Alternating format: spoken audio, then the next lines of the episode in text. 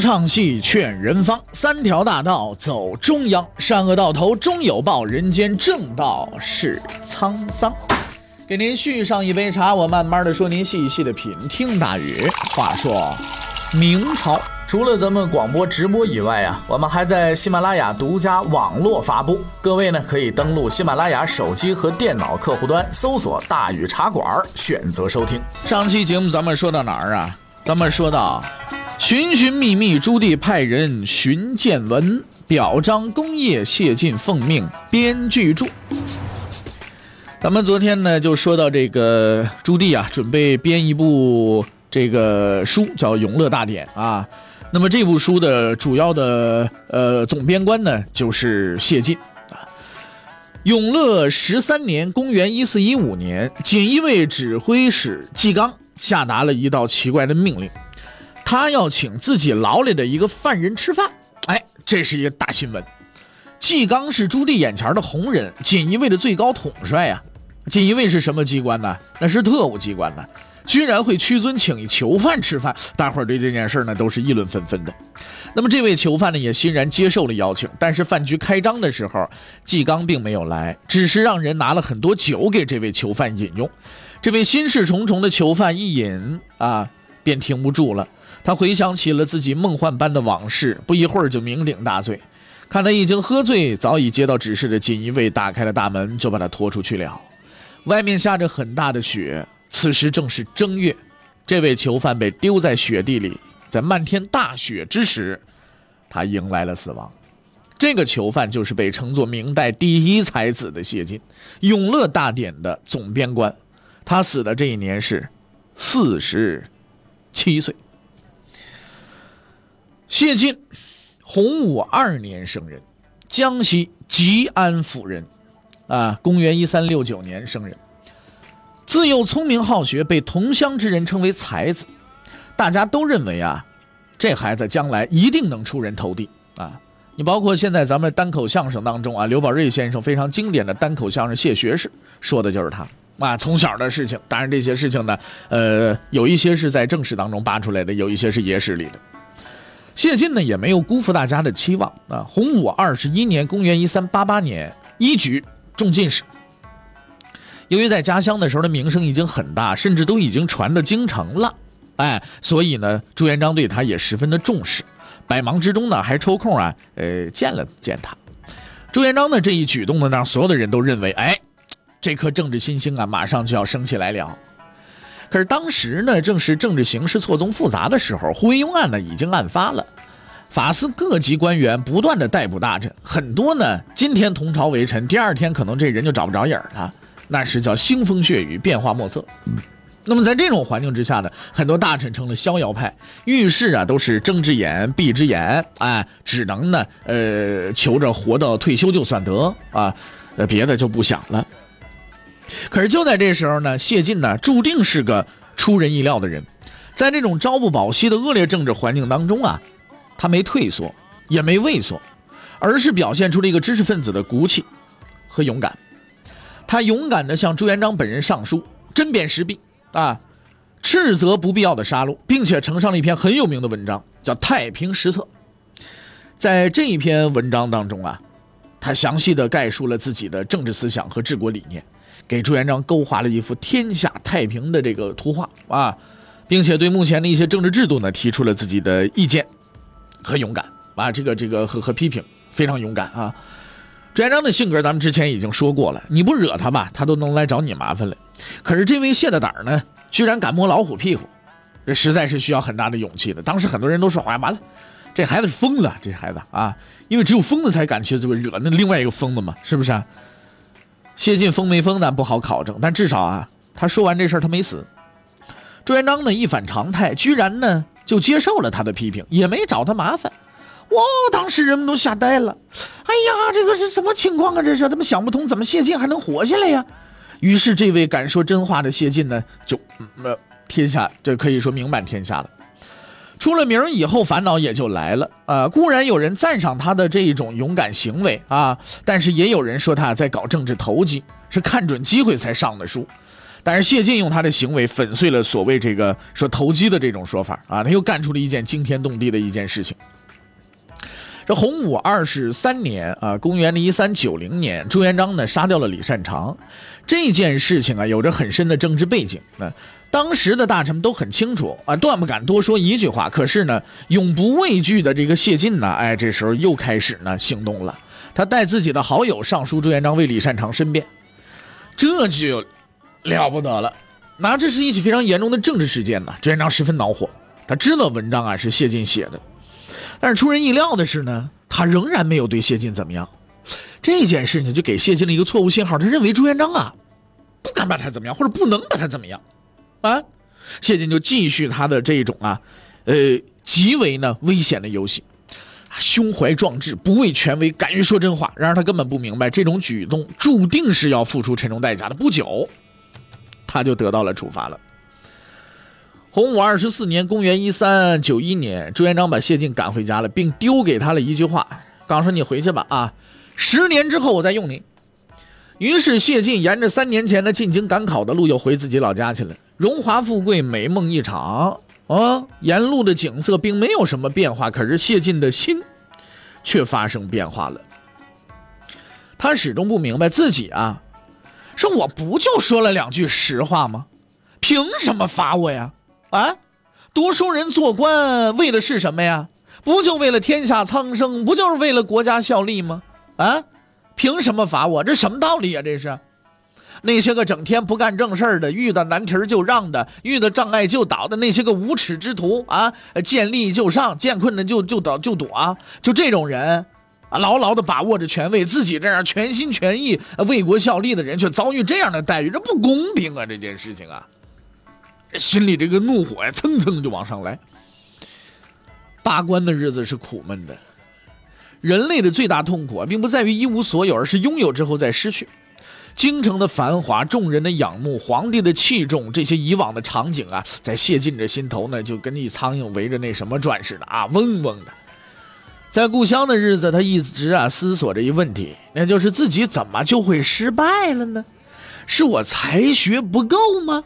还是我的度量不够呢？哎，这些都不是。终于有一天，他意识到了自己为什么失败啊？幼稚啊，是不是？幼稚的一塌糊涂啊！自己根本就不知道什么叫官场啊！官场是非黑即白的地方吗？啊，信仰和政治，在明朝那样的朝堂之上，那是没有市场的。你要想获得成功，只能迎合皇帝，那这就是专制。你要使用权谋手段，要把握每一个机会，不断的升迁来提高自己的地位。谢晋终于找到了他自认为正确的道路，哎，他这一辈子就开始发生转变了。洪武三十一年，朱元璋去世了，此时呢，距离谢晋回家已经过去七年了。虽然还没有到这个十年的约定之期，但是谢晋还是啊开始有动作了啊。他很清楚，就算到了十年之期，也不会有官做的。要想当官，还得靠自己。他依靠先前的关系网，不断的向高官和皇帝上书：“哎呀，给我官当，给我官当！”哎，命运又和他开了个玩笑。建文帝虽然知道他很有才能，但是不愿意用他，就给了他一个小小的小毛毛官。准备把他远远的打发到西部搞开发去啊！幸好他反应快，马上找人疏通关系，哎，留在京城了，在翰林院当了一小官。这时候谢晋已经完全没有了青年时期的雄心壮志了，他终于明白了，独裁政治的这种黑暗和丑恶，要想往上爬，就不能有原则，不能有尊严，尊什么严？得溜须拍马，得会奉承，会逢迎，什么都得要，就是不能要脸。黑暗的世界。我把灵魂卖给你，我要什么？我就要荣华富贵。哎，上天给了他一个机会，什么机会啊？靖难开始了。建文帝眼看着就要败了，朱棣已经胜利在望了。就在这关键的时刻，谢晋和他的两位好朋友进行了一次谈话，这是一次载入史册的谈话。就在这次谈话当中，三个年轻人确定了不同的人生方向啊。那么他这两位好朋友都是谁呢？咱们得先说说这两位好朋友啊，分别是胡广、王艮。所谓的物以类聚，人以群分，能和谢晋这样大才子交朋友的，那当然都不是寻常之辈嘛，对不对？实际上这俩人的来头啊，比谢晋不小，是不是啊？说来也巧，这仨人也都是江西人啊，吉安府的老乡乡党，哎，也算是三个人，算是嗯老乡会吧，算是不是？啊，谢晋是出名的才子，咱们前面说过，洪武二十一年进士，高考成绩至少是全国前几十名吧。可是和另外两个比起来，那他差得远了。为什么呢？因为此二人分别是建文二年高考状元和榜眼。你看，另外还得说一下，第三名叫李冠，也是江西吉安府人，他也是这仨人的好朋友。但是由于他没有参加这次谈话，所以呢，咱并没说他厉害吧？头三名江西吉安府包揽了，你这是实在让人惊叹，这个地方教育之发达啊，足以媲美今日之黄冈中学、毛坦毛坦厂中学，是不是？大家都是同乡，完了之后呢，又都是才子，又都是饱学之士，啊，自然就有很多共同话题嘛。眼下建文帝这老板就要完蛋了，他们就得坐下来商量商量嘛，对不对？说说自己的前途啊。仨人都是近邻，他们谈话的地点就选在了隔壁邻居啊家里边啊。在他们呢说出自己的志向之前呢。我们有必要先提一下，就是谢晋、胡广啊，包括这个呃王艮、李冠呢，这都是建文帝的进士。也就是说呢，他们呢，呃，都是可以直接给这个皇帝呢，呃，提意见的人啊，都是皇帝身边的人，都是受皇帝信任的人。他们对时局的态度，很能反映当时一部分朝臣的看法。而四个人当中，王艮呢是比较特殊的，他的特殊之处在于他有理由对皇帝不满。为什么呢？因为在建文二年（公元一四零零年）那次科举考试当中，他才是真正的状元。王艮经过会试之后参加殿试，在殿试中策论第一名，本来状元应该是他的，但是呢，建文帝嫌他长得不好看，就把第一名的位置给了胡广啊。就这样，到手的状元飞了，对吧？按说呢，应该对建文帝有一度的怨气才对啊。可是这世界又一次让我们看到了人性的丑恶和真诚。建文帝就要倒台了。大家的话题自然不会扯到诗词书画上面。老板马上就要倒了，那自己应该怎么办呢？何去何从呢？三个人做了不同的选择，但是这个选择是在心底做出的。三个人的表现是什么样的呢？谢晋陈说大义，胡广这个这个激愤慷慨啊，表示与朱棣不共戴天，以身殉国。王艮不说话，只是默默的淌眼泪。谈话结束之后，表现谢晋结束谈话之后，连夜收拾包袱，跑到城外投降了朱棣，而且他跑得很快，历史上也留下了相关证据啊，叫晋迟夜，迟，哎，什么迟？飞驰啊，骏马飞驰在草原，飞驰是吧？胡广第二天投的降，十分听话，照制叩头谢，你看多有效率，照制照着一照就治。第三名李冠也不落人后，叫冠义迎父，你看。而沉默不语的王艮回家之后，怎么着？对自己的这个妻子说了：“说我是领国家俸禄的大臣，到这地步了，没不是没说的，以身殉国，然后自杀了。国家以貌取人，他却为以势取国。你看这个人，值不值得我们敬重啊？值不值得我们去敬重他呢？”那天晚上，这几个人聚在一块堆有两说话的人，一不说话的人。说话的人说出了自己的诺言，却最终变成了谎言；不说话的人沉默了，但是用行动实现了自己心中的诺言。其实，早在他们以不同的方式表现自己的时候，就已经有一个人看出了他们各自的结局。这人呢，就是他们去的那邻居。邻居谁呀？叫吴普。就在胡广慷慨激昂发表完殉国演讲，并一脸正气的告辞归家之后。他们家就在吴普家旁边嘛，吴普的儿子陈又感慨说：“我们胡叔啊，有如此气概，能够以身殉国，好事儿。”吴普却微微一笑说：“ 我跟你讲啊，你这个孩子，图样是不是啊？这个人不会殉国的。此三人中，唯一会以身殉国的，只有王根。”吴普的儿子到底是年轻，同样的对此不以为然，不可能，准备反驳他爹。谁知道就在这时候，门外传来胡广的声音：“哎呀，现在外边很乱，你们要把家里的东西看好啊！”哎，两个人相对苦笑，是吧？话说回来，我们似乎也不能过多责怪这几个投降者，特别是谢晋。你谢晋受了多少苦啊，经历了多少坎坷，他太想成功了，而这个机会也是他绝对不能放过的。对于这四个人的行为，人心自有公论啊，咱们就不多说了啊。于是呢，谢晋就此成了朱棣的宠臣。你不管他用了什么手段吧，他毕竟是实现了自己的梦想。从此呢，他开始了自己最辉煌的一段人生。但是在此之前呢，我们有必要介绍一下这投降三人组中其余两个人组员的下落。李贯呢，是在朱棣掌握政权之后啊，拿到了很多朝臣给建文帝的奏章，里边当然也有很多要求讨伐他的文字。他以开玩笑的口吻呢，对朝堂上大臣们说：“说你看看，这些奏章是不是都有你们的份啊？”下边大臣个个心惊胆战。其实朱棣就是开个玩笑嘛，他并不会去追究这些人的责任。但一件呢意想不到的事情发生了啊！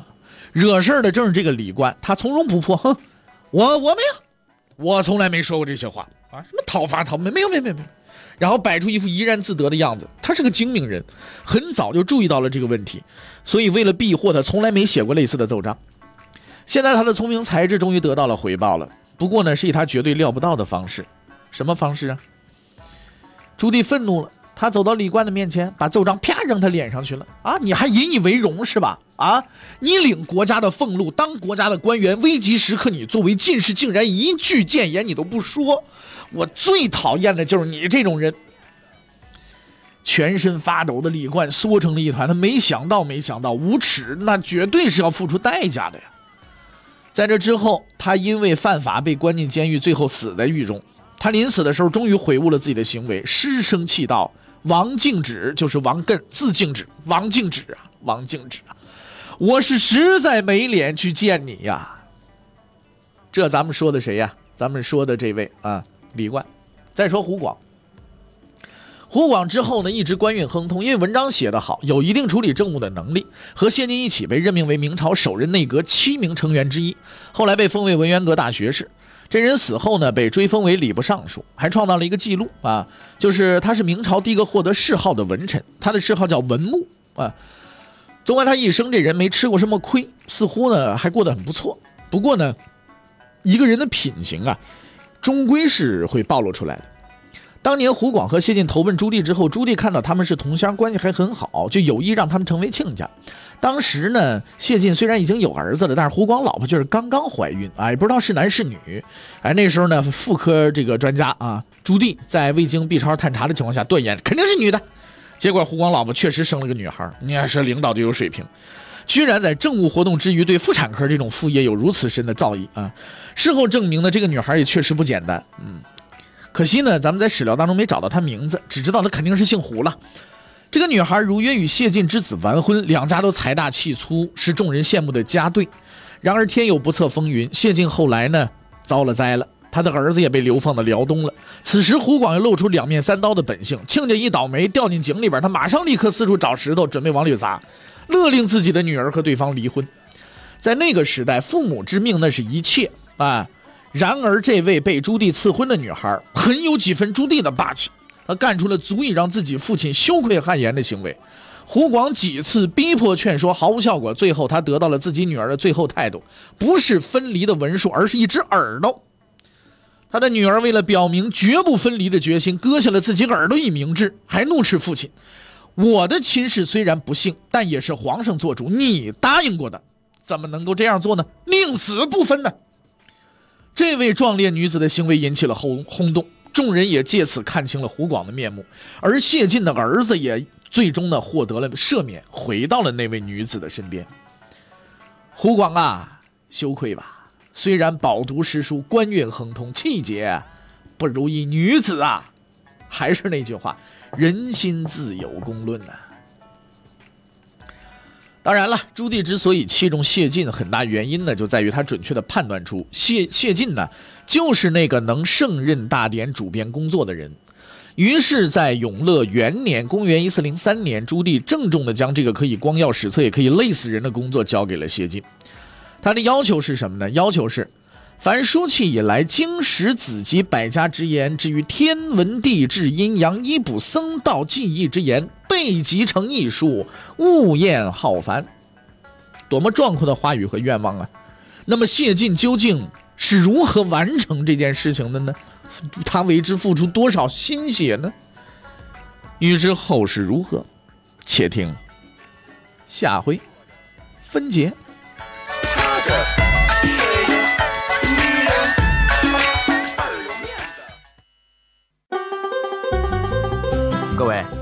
你想跟大禹交流吗？你想跟大禹辩论吗？你想给大禹指出错误吗？来微信吧，微信搜索订阅号“大禹茶馆”，哎，就能实现了。记住啊，宇是宇宙的宇。